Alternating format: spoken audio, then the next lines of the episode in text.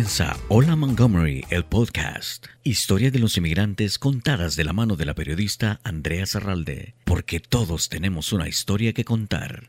Bienvenidos a Hola Montgomery, el podcast. Estas son las historias de inmigrantes y hoy estoy muy contenta de tener una amiga de hace muchos años que nos reconectamos, Patricia Coronado, inmigrante venezolana. Bienvenida a nuestro podcast. Muchísimas gracias, Andrea. Antes que nada, agradecidísima de que me hayas invitado. Para mí es un honor estar aquí y contarte mi historia.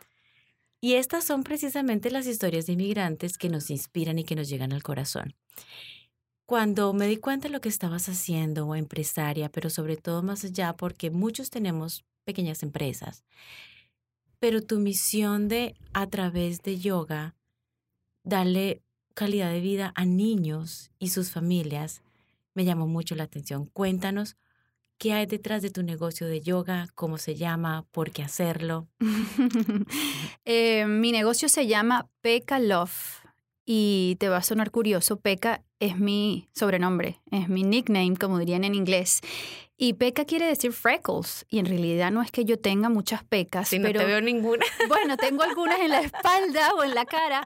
Eh, pero mi madre que es mi inspiración, por supuesto, ella acostumbra a poner sobrenombres a los niños de la familia y desde que soy pequeña ella me llamaba pequeñita, de pequeñita peca, de peca pequita. Entonces nos pareció un nombre cuchi, bonito, y por eso el negocio se llama Peca Love. Eh, eh, la comunidad americana le dice pica, entonces yo siempre tengo que estar corrigiendo un poco en el buen sentido. Le digo, no, es peca. Entonces se ríen. Pero esa es la historia del nombre de Pekalov. Esto es un negocio que empezó eh, con un sueño, por supuesto, Andrea. Hay una planificación no solo en escrito o en palabras, sino también es una planificación espiritual, porque llegar a un punto eh, cuando ya tienes cierta edad, yo tengo 42 años, estoy casada, tengo mis niños, es cuando tú encuentras la razón del por qué tú estás en la vida. Entonces, mi historia eh, llegó aquí porque descubrí que la práctica del yoga es una práctica, mm, para mí es una práctica espiritual, es una práctica de tener ese contacto contigo mismo. Eh, siento que nosotros como seres humanos, como familias, como mujeres, padres, etcétera, vivimos una vida apresurada yo vivía una vida apresurada. Yo sentía que el tiempo se me iba y que si yo no corría con el tiempo, pues yo me quedaba atrás.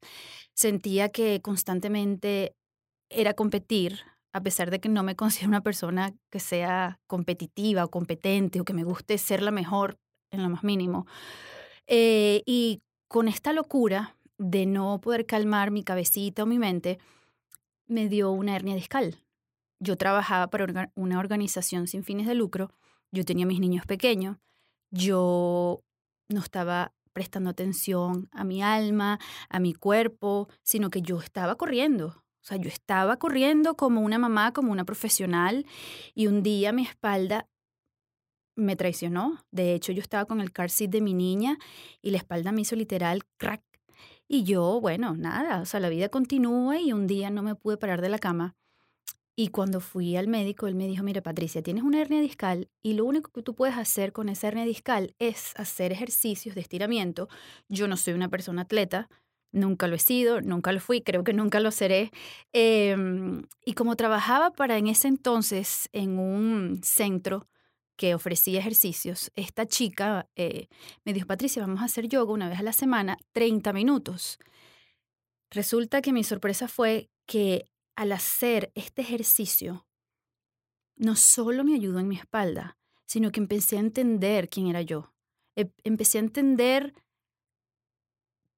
cuáles eran mis miedos, cuáles eran mis traumas. De hecho, eh, una de las clases que fui, ella me invitó ya a un estudio especializado en yoga y la clase era más, eh, más activa, vamos a decirlo así, porque eran estos salones calientes y yo empecé a sentir como como una conexión interna conmigo misma, Andrea, y empecé a llorar. No me preguntes por qué, según yo, o sea, yo no era que estaba triste en ese momento o estaba mal, o sea, yo pienso que no, simplemente yo necesitaba de alguna manera drenar mis emociones y fue ese el momento que yo dije, esto es lo mío, esto me gusta.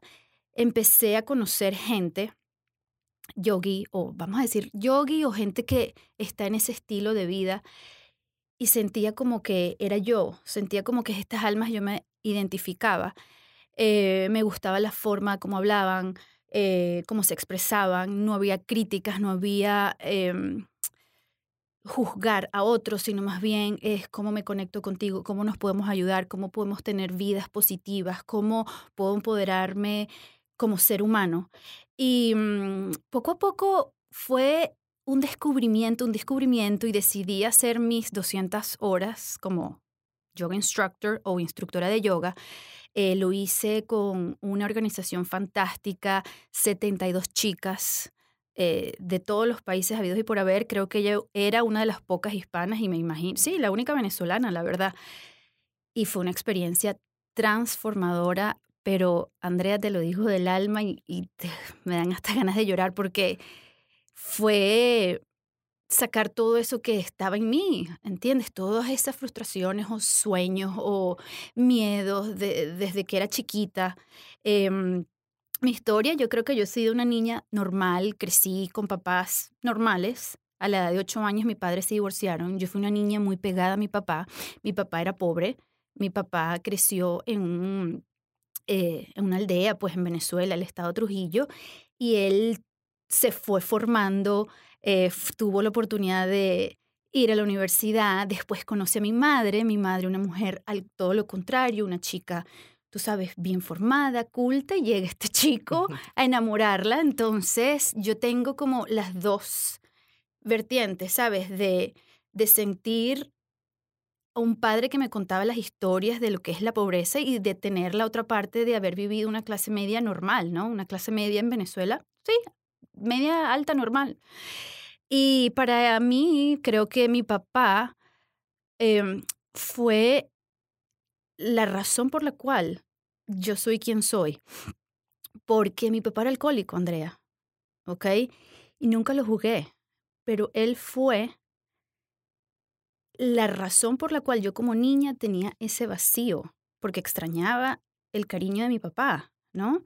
Entonces te cuento esto para llegar a donde voy. Em, entonces todo eso empezó a florecer en esta transformación cuando hice mis horas de, de instructora como yoga, empecé a entender quién era yo, empecé a entender mis raíces, empecé a entender por qué uno es lo que es, sin juzgar, sin juzgar a, sin juzgar a mis padres.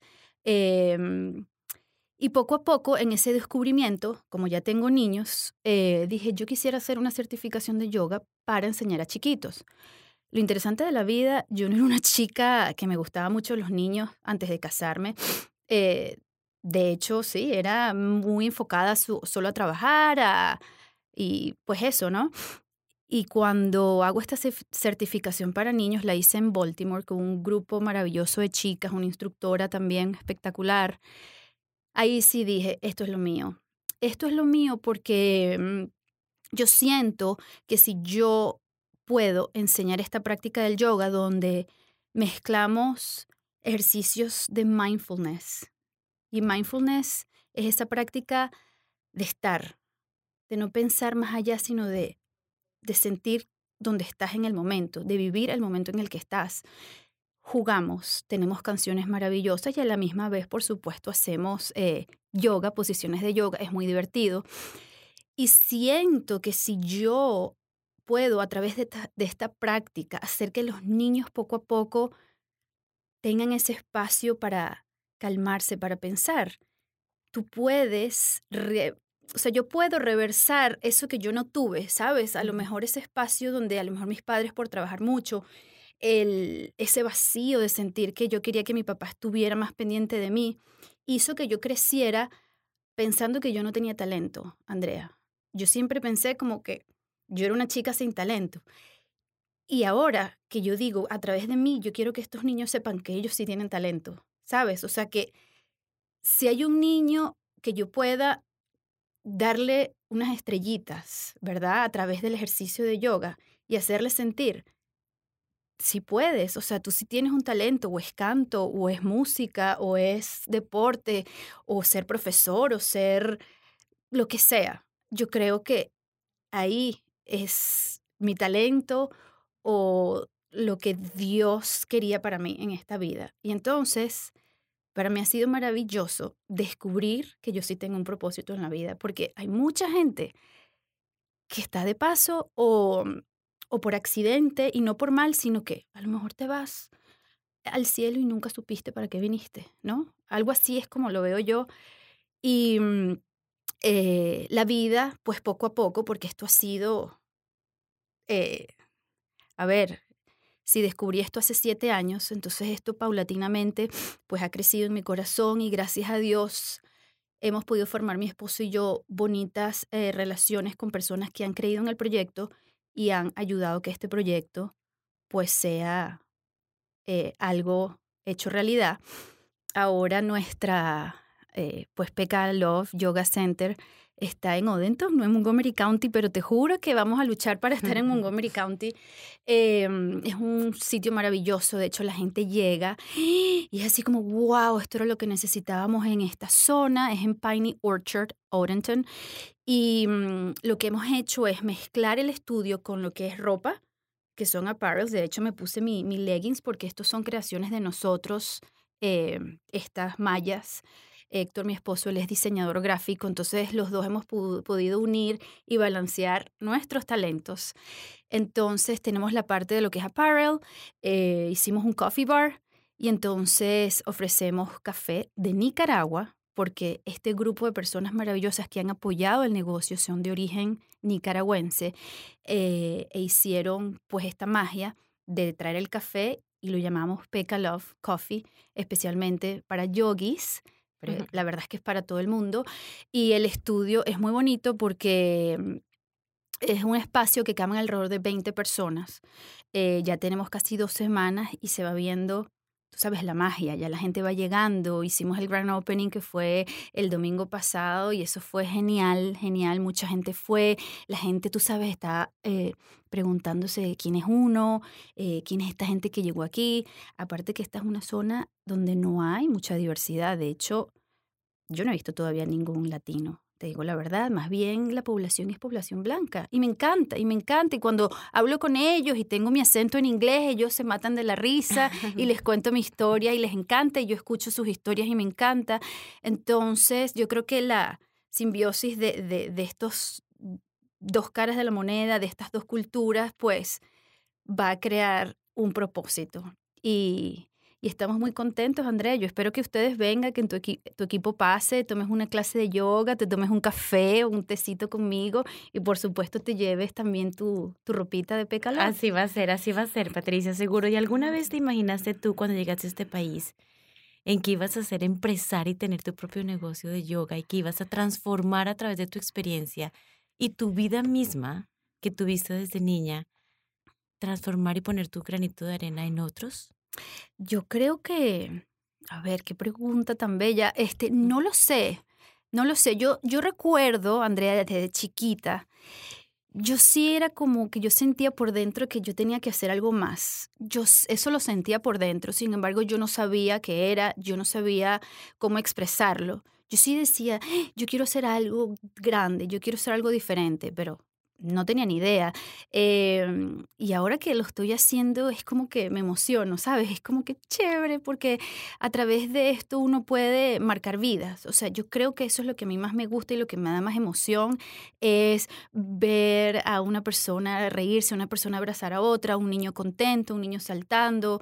Em, entonces... Es como que yo creo que no lo sabía, pero a lo mejor estaba ahí esa hormiguita dentro de mi corazón y la vida este, te va poniendo las cosas poco a poco, Andrea, porque imagínate, yo estudié administración de empresas y cuando llegué a este país, o sea, yo pensaba que eso era lo que yo tenía que hacer. Tú sabes que uno lo van criando con unos parámetros donde te dicen, bueno, tú naces, tú vas al colegio, tú te gradúas, tú te casas y te consigues un buen trabajo. y resulta ser que a veces no es así, o sea, tú puedes totalmente reversar ese paradigma o esa forma de, de crianza, porque ahora no hago nada de eso. O sea, por supuesto que conseguí estabilidad emocional, tengo mi familia y eso me encanta, es la, mi inspiración y la razón por la que sigo, pero no es que tengo horarios ni fechas en el calendario, sino que estoy como boom, boom, boom, vamos, seguimos, pero con calma, con paciencia. Ahora hago las cosas con, pensando un poco más. Siempre he sido una chica impulsiva, he cometido errores. Ya los entiendo como no errores, sino como aprendizajes. Eh, yo estuve por mucho, por cierto tiempo, Andrea, eh, con esa mm, síndrome del inmigrante. A mí me costó adaptarme. Yo lloré mucho, soy una llorona, por naturaleza lloro por todo, pero sí me costó, o sea, me costó encontrarme, eh, entender quién era yo, uff, muchísimo. ¿De qué edad llegaste a este país? Yo llegué ya a los 23 y pienso que es una edad difícil, Andrea, porque yo no era niña ni tampoco mujer. ¿Entiendes lo que te digo? Yo estaba en esa transición de haber salido de la universidad en Venezuela, tuve la oportunidad de experimentar la vida de chica mochilera. Estuve un año, viviendo en Europa, en Inglaterra. Y ese año fue como, ok, Patricia, ¿qué vas a hacer? ¿Qué vas a hacer? Siempre yo he sido arraigada a mi mamá porque, bueno, como te digo, mis padres divorciados y mi mamá siempre ha sido esa persona fuerte, pragmática, de criar a sus niños y sacarlos adelante. Entonces para mí era como una responsabilidad, ¿sabes? Que yo tenía, que ahora yo tenía que seguir adelante para cuidar a mi mamá, ¿no? Y, y cuando llego de este viaje de Inglaterra, pues mira, mi mamá la botan del trabajo. Ella tenía toda la vida, gracias a Dios, trabajos excelentes. Y ella me dice, nena, me votaron. Y mis tíos, eh, que para ese momento estaban... Em, formando su negocio en el mundo de, eh, de restaurantes, nos dicen, no, no, no, no se preocupen, Mili, o sea, aquí tienen esta posibilidad, vénganse. Mi mamá, como te digo, una mujer responsable, pragmática, cero pensar de tomar un riesgo.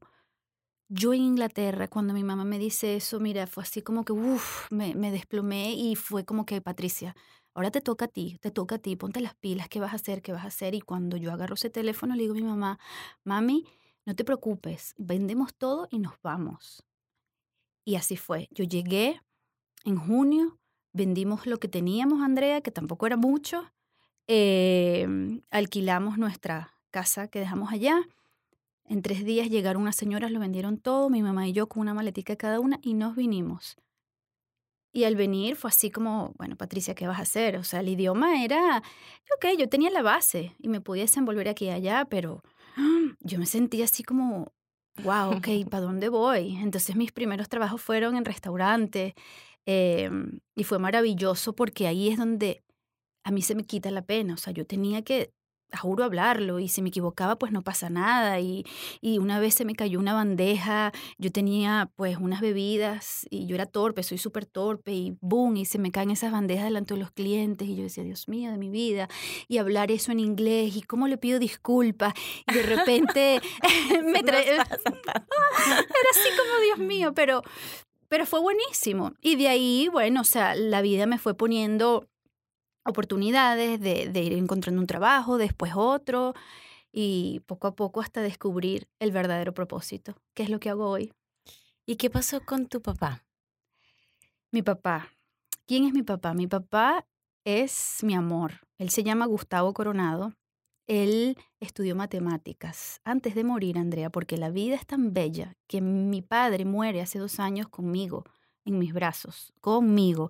Yo sabía que mi papá estaba enfermo, como les he contado, mi papá era alcohólico, em, pero él se gozó la vida a su estilo. Y yo, eso es lo que me llevo de mi papá. Las vivencias, las locuras, eh, mis visitas, a ver, mis salidas con mi papá eran siempre en restaurantes, Andrea. ¿ok? Él era de estos que no es que me iba a buscar o se me iba a buscar a mi casa, siempre era como todo un rollo, ¿no? Por así decirlo. Entonces ya yo cuando era más grandecita, pues ya yo tenía mi carro o me iba en metro, un autobús. Entonces mi papá, bueno, nena, él me llamaba nena, te espero en tal sitio. Entonces me iba para el tal sitio, siempre eran restaurantes, él era muy sociable. Y tú me oías a mi papá, por favor, no empieces a tomar, papá, no, no quiero que tomes eso, papá, por favor. Entonces, eh, él me hacía pasar pena, ¿no? Para hacerme pasar pena era que de repente contaba un chiste y el chiste era grosero y yo me moría. Eh, de repente se iba al colegio, ¿tú sabes lo que son alpargatas? Sí. alpargatas que son pues estas sandalias típicas de países de no, nuestros. Que son tejidas a mano como con un material de, de no, no son, no es cartones de costal. Eso material mismo de es, costal. Eso mismo es, pero eso es una cuestión, Andrea, que tú te lo pones para un baile, chica, ¿no? Bueno, resulta. Pues que son los zapatos de los trajes típicos de nuestros países, de los campesinos. Exactamente, exactamente. Mi papá era el verdadero campesino que se fue a la ciudad, pero en su corazón él no tenía pena ninguna. Entonces él a veces me iba a buscar al colegio, ya yo grandecita, y se pareció en alpargates. Y yo decía, papá, por favor, yo te lo pido, papá, quítate eso. No, entonces él lo hacía a propósito, como para, ¿sabes? Como, dejen la bobada, muchachitos. Y él hablaba con todo el mundo, como te digo, era muy sociable, muy conversador. Antes de morir él me decía, nena, si yo, yo siempre fui un bohemio siempre fue un bohemio. Él estudió, imagínate, matemáticas. Él me daba a mí clases de matemáticas eh, cuando era chiquita, a mis primos, a mi hermano. Él por muchos años fue profesor y él toda la vida se dedicó a la venta, a la venta de joyas, eh, eh, oro. Em, y cuando ya yo me vengo a este país, él nunca estuvo muy de acuerdo, ¿no? Él siempre pensó que nada como Venezuela. Mi papá era, no, nena, yo no sé para qué tú te vas a ese país. Eso es una jaula de oro. ¿Qué haces tú allá? Eh, entonces, yo le escuchaba, ¿sabes? Yo le seguía la corriente y cuando él venía, yo hacía pues todo lo que yo po- podía eh, para complacerlo, para estar con él, para sentir su amor, para sentir su cariño y él, em, por alguna razón, siempre venía en el invierno, ¿no? No sé por qué. Y mm, él se volvía loco cuando pasaba mucho tiempo en la casa porque él estaba acostumbrado en Venezuela a estar como eh, comerciante al fin en la calle y ver gente y hablar con uno y con otro y aquí se volvía loco. Yo le decía, papá, tú tienes que tener paciencia, aquí todo el mundo tiene que trabajar, deja que yo llegue a la casa y vamos y salimos y hablas con gente. Entonces él era de estos personajes que llegaba a un sitio y hablaba en español. Y yo le decía, papá, aquí la gente habla en inglés. No, nena, no importa. Y hablaba, o sea, y se ponía a hablar lo que fuera, ¿no? Entonces para mí eso era muy, era cómico, o sea, era diferente, era alguien original, ¿no? Loco, diferente. Em, y ya hace dos años, Andrea, yo eh, estaba en mi carro, era eh, septiembre, y tuve como un encuentro personal, este, tú sabes, con la edad también me he vuelto así, como que siento las cosas. eh, yo no sé si eso es un podercito que uno tiene o simplemente siento más, no sé qué es. Y estoy en mi carro y estaciono y me pongo a llorar. Y mm, lo que me vino a mi cabecita fue mi papá. O sea, extraño a mi papá, quiero a mi papá. Yo a mi papá lo llamaba todos los días, Andrea. Todos los días para saber que estaba bien, para darle ánimo eh, y decirle que aquí todo estaba bien y que ya nos íbamos a ver. Entonces, cuando me pongo en el carro y estoy llorando, yo dije, no, es que yo quiero estar con mi papá, eso es lo que yo quiero, yo no quiero más nada sino estar con mi papá. Y lo llamo. Y le digo, papi, este, ponte pilas, esa era la palabra que nosotros dos usábamos. eh, ponte pilas porque te vas a venir. Quiero que vengas ya. Yo quiero estar contigo, te necesito, me hace falta, te extraño muchísimo. Y él siempre era como, nena, vamos a esperar que el clima mejore, tú sabes que el frío no me gusta. Dije, no, no, no, no, no, papá, déjate de cuentos. Yo te voy a comprar ese pasaje y tú te vienes. En efecto, le compré el pasaje inmediatamente. eh, dos semanas vino. Él llegó aquí en, sí, como a principios de octubre. Como te digo, yo sí sabía que él tenía cirrosis hepática. Él nunca fue un hombre de ir a médicos. Nunca. Él siempre decía, no, nena, a mí lo que me vaya a pasar, que me pase, si me voy a morir, me muero. Pero eso de estar yendo a un médico y que me estén recetando medicinas, olvídate de eso. Bueno, campesino, mija, al fin. Y cuando llega acá, Andrea, este, llegó a las 2 de la mañana, el personaje del año. Yo lo voy a buscar al aeropuerto y él ya tenía como tres amigos. Él ya había agarrado el teléfono de un amigo y me llamó y eran las 2 de la mañana. Y yo le decía, papá, ¿cómo tienes tanta como esa fuerza de hablar y conversar y reírte? O sea, él nunca estaba de mal humor, la verdad, nunca. Y mm, eh, sí lo noté delgado, o sea, sí se le veía como ya la carita otro color, tú sabes, agarran esos colores grisáceos cuando tienes esta enfermedad. Y mm, lo notaba débil, lo notaba, por supuesto, él seguía tomando Andrea todos los días. Yo lo dejaba, ¿sabes? Yo lo dejaba y, y entre una de las conversaciones que tuve con mi viejito le dije, papi, dime una cosa, quiero entenderte más. ¿por qué tomas? O sea, dime, ¿qué pasa si tú no tomas? Y él me decía, nena, para mí tomar es la vida, porque al yo tomar, yo socializo, yo hablo, eh, se enciende en mí la poesía. O sea, él era de estas personas que le gustaba hablar y era polémico. Imagínate, él casado con mi mamá cubana, que mi madre es cubana, y él venezolano y de izquierda, muchacha. Entonces tú te puedes imaginar esa locura de mi familia, ¿no? Entonces él apoyaba a la izquierda y a Chávez y a Fidel Castro y tú te imaginarás mi familia pues la, mi familia por parte de madre que sale de Cuba, entonces siempre hubo, tú sabes, esas rivalidades familiares o no rivalidades, pero tú sabes, de, eh, desacuerdos. Y yo le decía, papá, por favor, no te pongas a estar debatiendo, deja a la gente ser, tú no puedes poner tu punto de vista siempre como que eso es lo que es, ¿no? Entonces, así discutía yo con mi papá y él me decía eso, nena, o sea, a mí me gusta tomar, o sea, para mí tomar es es ese símbolo de, de pasármelo bien. Entonces yo lo dejaba, lo dejaba. Él, sus últimos años de vida, él tuvo una gran mujer a su lado. Sin embargo, siento que vivía solo, ¿sabes? Tenía una soledad tremenda porque mm, así lo escogió. Como decía él, ni más ni menos. Gracias a Dios, la vida le dio la oportunidad de morir con sus hijos. Él, ya yo lo noté bastante débil yo mm, lo llevo a la emergencia, Andrea, en Howard County, porque no se estaba sintiendo bien. De hecho, se cayó.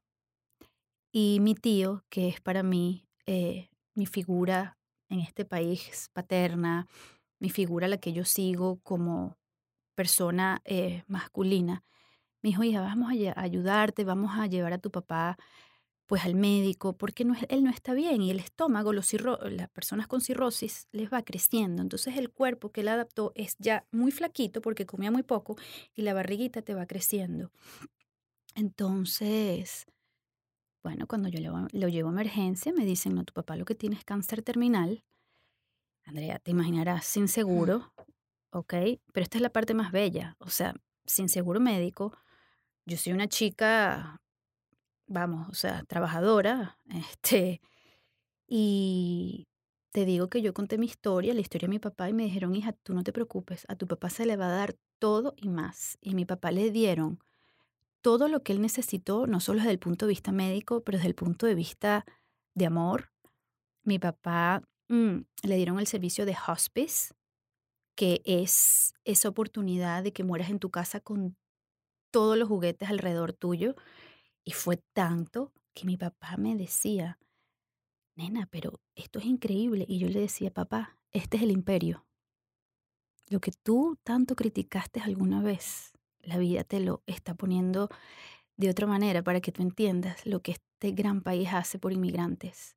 Y este es tu regalo, papá. Este es tu regalo. Y Andrea, o sea, mi papá mm, le dieron cama, oxígeno, las enfermeras. Y él hasta el último día de su muerte echó bromas con las enfermeras. hasta el último día, te lo digo. Él no era una persona de estar creando lástima, ¿ok? Y fue maravilloso porque recuerdo que mandaron a un voluntario, un chico de, ay, un país que está cerca de la India, ahorita no recuerdo, y este chico fue, por supuesto, él no hablaba español, y mi papá me decía, nena, ¿qué es esto? O sea, que tú me estás poniendo aquí un chico que me está hablando en chino y yo no entiendo nada. Entonces yo lo que hacía era, tú sabes, traducirle. Y él era impactado porque es que en Venezuela, eso no se ve, ¿entiendes? Este cariño, esta dedicación. Eh, le iban a dar Reiki y justamente murió cuando iba a tener esa sesión de Reiki eh, con una chica que se ofreció como voluntaria. Y mm, bueno, Andrea, mi papá muere, es interesante, el 24 de diciembre el día que nace mi hijo. Entonces... ¿Y el día de Navidad? El día de Navidad y el día del cumpleaños de Manuel. Tengo una amiga, ella es doctora y matemática, y me dijo, Patricia, cuando tú haces el desglose de los números del cumpleaños de tu padre, o sea, es el día de la muerte de tu padre y el cumpleaños de tu padre, igual que el de tu hijo, al final formas el número uno. Y la conexión que tuvo Manuel con mi papá siempre fue relacionada a las matemáticas. Te digo, mi papá era matemático, Manuel se le da la matemática a mi hijito y mi, papá fue la persona que le enseñó a él a multiplicar. Me quedó eso. ¿Qué significa? No lo sé. Manuelito, mm, es algo que yo siempre le digo, mi vida, tú vas a estar conectado con Lito Coro, así le llamaban, eh, por alguna razón, y puede ser que sean los números. Entonces son historias, ¿no? Son bellas, lindas. Historias. de, esto, de todo eso aprendemos tanto y me emociona tenerte aquí, Patricia, porque escucharte, solamente con escucharte, contar tu, tu historia y conocer más de ti, saber más de ti, aprendemos un montón. Y me encanta cómo tú hablas del corazón. A veces nos hace mucha falta eso, hablar desde el corazón. Totalmente. Como tú lo dices, y sobre todo llegamos acá, inmigrantes, uno, dos, tres trabajos. Es un, en una rutina que no paramos, nunca. Y es, me preocupo es por tantas cosas, pero a veces se nos olvida lo más esencial y lo que tenemos al frente. Y eso es lo que tú aprendiste y enseñas a través de tu yoga, el ser totalmente presente, el vivir el momento. Y eso es, yo creo que todos podemos trabajar en ello. Vamos a hacer una breve pausa. Estamos hablando con Patricia Coronado, una mujer inmigrante venezolana que hoy nos ha puesto aquí a, a temblar a todos con sus historias eh, del alma. Volvemos enseguida. Esto es Hola Montgomery, el podcast. Vamos a un breve corte y regresamos enseguida con más de Hola Montgomery, el podcast. Yo me siento totalmente honrada. Yo sé el nivel de personas que has estado entrevistando y me siento de este tamaño, pero te agradezco montones esta invitación. Bueno, muchísimas gracias. De verdad que un verdadero placer estar acá compartiendo con todos ustedes. Me encanta estar aquí. Muchísimas gracias por la invitación. Gracias a Montgomery County MC Media también. Este, los he seguido, los he escuchado por muchos años. De corazón, yo no agradezco lo que estás haciendo porque es una inspiración a muchos inmigrantes. Gracias por seguir conectados con Hola Montgomery, el podcast. Continuamos con más. Gracias por seguir con nosotros en Hola Montgomery, el podcast, las historias de inmigrantes. Hoy Patricia Coronado, una mujer que emigró de Venezuela cuando tenía 23 años, nos ha contado su historia, cómo su padre falleció en sus brazos aquí en este país, las oportunidades que te ha dado este país. Eres empresaria, tienes tu propio negocio de yoga, que tiene un almacén también, vender ropa. Es, es impresionante conocer tu historia, cómo has logrado llegar a donde has llegado, porque ser madre, empresaria, eh, no es fácil. Los retos más difíciles, Patricia, que tú has tenido que recorrer en este camino. Mm, el reto más difícil creo que ha sido mm, mantener el balance como mamá, como hija, como esposa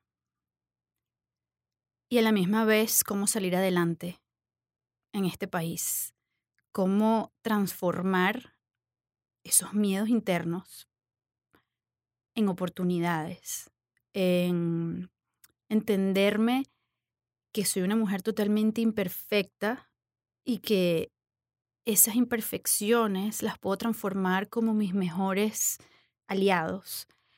Em, te voy a decir que, este, por supuesto que la vida no es lineal, la vida tiene altas, tiene bajas, tiene altas, tiene bajas.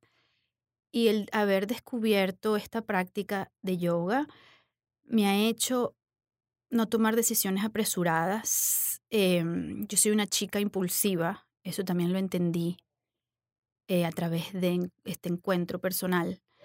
Em, por muchos años tomaba decisiones rápidas, decisiones emocionales, decisiones porque si hoy yo me sentía bien, pues qué chévere, ¿no? Y lo hacía. Y me llevé mis golpes. Tuve buenos golpes ¿sabes? Que me noquearon, pero no pasa nada, o sea, nunca me iba a dar por vencida, siempre creo en la familia muchísimo. Este, soy una chica que a lo mejor por haber tenido padres divorciados, el amor se me ha hecho una montaña rusa. Entonces, siempre eso ha sido como mi mayor reto, encontrar estabilidad emocional. Y siento que voy bien, o sea que ahí voy. Este, me calmo cuando quiero tomar eh, decisiones por mí misma. Trato ahora de tener muy pocas personas a mi alrededor con las cuales puedo confiar o manifestar lo que está aquí adentro. Em, entonces, cuando te digo que son pocas personas, porque ya siento que no todo el mundo va a entender quién soy yo, ni tampoco quiero que todo el mundo entienda quién soy. Hay gente que yo le puedo parecer extraña, eh, loquita, eh, diferente.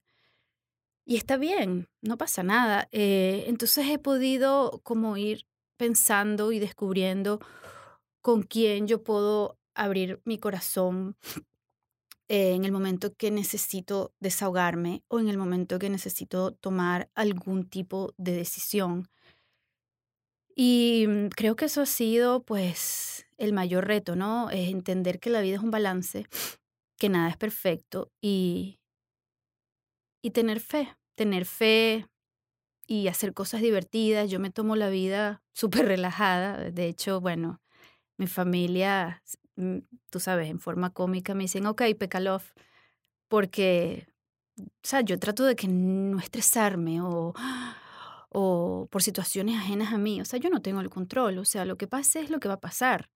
Entonces ahora observo mucho, hago mis análisis, mis observaciones, las acepto. Y ahí cuando las acepto es cuando yo digo, bueno, ahora tienes el poder de cambiarlas. Y así voy. ¿Y la satisfacción más grande? La satisfacción más grande es... Este, yo pienso que ahora, o sea, yo me siento chévere, yo me siento...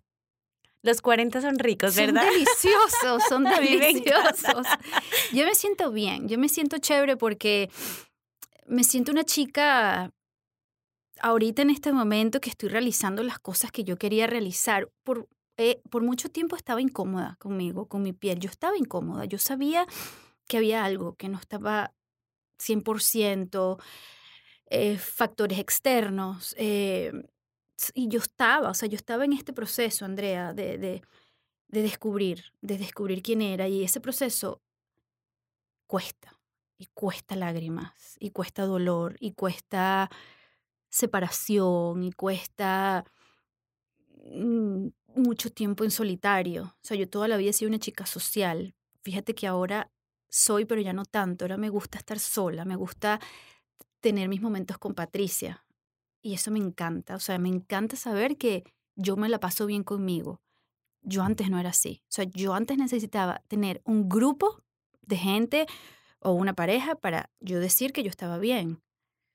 Pero saber que lo único que tú necesitas en tu vida eres tú mismo y que te lo puedes pasar bien contigo mismo y, y reírte de ti mismo y sentir que eres un ser como ningún otro. Eso es chéverísimo, eso es genial, que uno le pasen esas cosas. Entonces yo pienso que la mayor satisfacción es sentir que soy una mamá, soy una mamá diferente, yo no soy una mamá, tú sabes, by the book. No, yo me lo paso bien con mis niños, siento que a veces se confunde un poco porque parezco la hermana mayor, eh, soy, me involucro mucho en las actividades de mis niñitos, trato de ser eh, voluntaria cuando puedo, Em, soy, soy esposa, em, eh, soy hija, soy hermana, soy amiga. Entonces, descubrir que ahora estoy haciendo algo que puede impactar vidas, eso todavía es como, wow, me gusta, o sea, me siento bien haciendo esto. Y voy a empezar mi programa de yoga para niños, de hecho, la semana que viene en mi estudio. Eh, y poco a poco, pues estoy, tú sabes, eh, poniendo granitos de arena en esta nueva comunidad que, que no conozco. Y siento que los niños necesitan esto. Andrea, algo que no te conté, yo eh, dos días a la semana trabajo para las escuelas públicas del condado de Howard. Y mm, esto es algo que se me presentó, por Dios, o sea, se llama, la posición es Hispanic Achievement Liaison. En español viene siendo enlace para la comunidad hispana y mi rol es romper la brecha sino de la pobreza, es unir a nuestras familias hispanas en el sistema de educación. Entonces mi rol es conversar con las familias, estar pendiente de los estudiantes, saber cuánto programa existe en la comunidad para que nuestras familias sientan apoyo. Y ha sido maravilloso porque es un trabajo totalmente social. O sea, de, cuando digo social, de servicio social. Y mm, me han tocado situaciones dolorosas, muy dolorosas. Y digo, Dios, por algo tú me pusiste a hacer esto, por algo no solo hago esto, pero por algo también hago el yoga para niños, porque la gente se lo pasa mal, Andrea. Mal. Entonces cuando yo veo mis problemas, digo, no, Patricia, lo tuyo no, no es nada, mija. Cuando tú estás con familias que están mal, niños que son sobrevivientes de la vida, porque así es como yo lo veo. Estoy lidiando con niños, estos niños que vemos en la televisión, que cruzan las fronteras, que están en las cajitas estas en Texas, que niños que se vienen y dejan a sus padres o hermanitos y llegan aquí con unos traumas tremendos. Y ahí estamos. Y este condado, que no es Montgomery, pero esto no importa porque al final somos uno, ¿verdad? Em, dando todos los servicios posibles para que estos niños triunfen académicamente en este país. Y me toca tener conversas fuertes de mucho dolor, Andrea, que a veces lo único que me queda es escuchar. Se me salen las lágrimas porque no soy así. Y les digo, gracias por compartir. No tengo las respuestas. Pero detrás de bastidores, o sea, uno está trabajando como hormiga con todo este equipo de educadores para darle las mejor, la mejor de las herramientas y programas para que estas familias salgan adelante. Si por tantos años te preguntaste a ti misma, qué es lo que Patricia Coronado tenía que hacer con su vida. Ahora tienes la respuesta día a día. Eso es. Tienes una misión muy linda, muy linda aquí. Y por alguna razón estás aquí, en Estados Unidos, en el área de Washington, no en Venezuela, sino aquí te trajo la vida. Así mismo, Andrea. Y sigue con esa misión, porque lo que tú estás haciendo, educar espiritualmente a los niños, a los adultos, a los jóvenes, ayudarlos en esta transición de cruzar la frontera y llegar a adaptarse a un sistema. No es fácil, pero gracias a personas como tú, se puede cambiar un poquito, dar un poquito de luz al panorama de tantas historias tristes. Eso es lo que estamos haciendo aquí los inmigrantes. Para eso es este espacio de Hola Montgomery Podcast, para a través de historias como la tuya, darnos cuenta que vale la pena estar aquí. Totalmente, Andrea. Namaste. Namaste.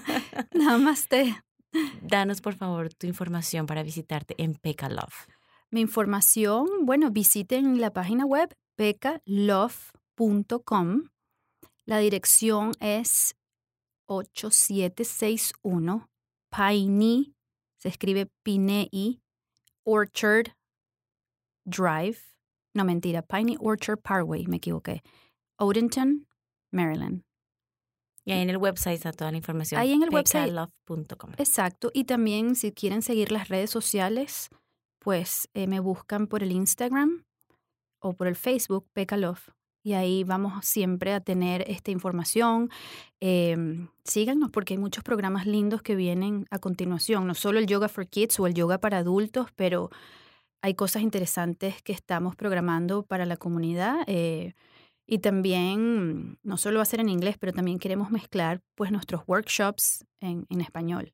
Y es sumamente importante hacer un alto en el camino de una vida de locos, porque vamos a pasos agigantados y pensar en nosotros mismos, regalarnos eso para nosotros, para nuestra mente y nuestro espíritu y nuestro cuerpo. Así mismo. Gracias por compartir tu experiencia, tu historia y te felicito por lo fuerte, por ser así impulsiva y loca porque te ha llevado a donde estás, una empresaria inmigrante, a destacar en el área. Tan bella y esto va para ti porque así esas palabras bonitas que me dicen, te las devuelvo tres veces más porque tú eres una chica preciosa, maravillosa, también inmigrante y a través de estos micrófonos tú puedes dar a conocer estas maravillosas historias y eso impacta. Entonces te felicito, Andrea. Y antes de irnos, yo quiero darte un regalito que te tengo. vamos a ver, vamos a ver. Menos mal este estamos grabando, estoy... Ah, está grabando. Y bueno, me fui de las cámaras, pero esto es para ti, algo artesanal. Oh, qué lindo, a ver. Eh, sí, por supuesto. A quienes nos están escuchando en nuestro podcast, si no nos pueden ver a través de YouTube, yo les voy em, contando un poco qué es. Mira, es el Peca Love, el café de Nicaragua. Me encanta el... Empaque. Ahí para YouTube, me encanta el empaque. Qué rico. Café de Nicaragua con la marca Peca Love.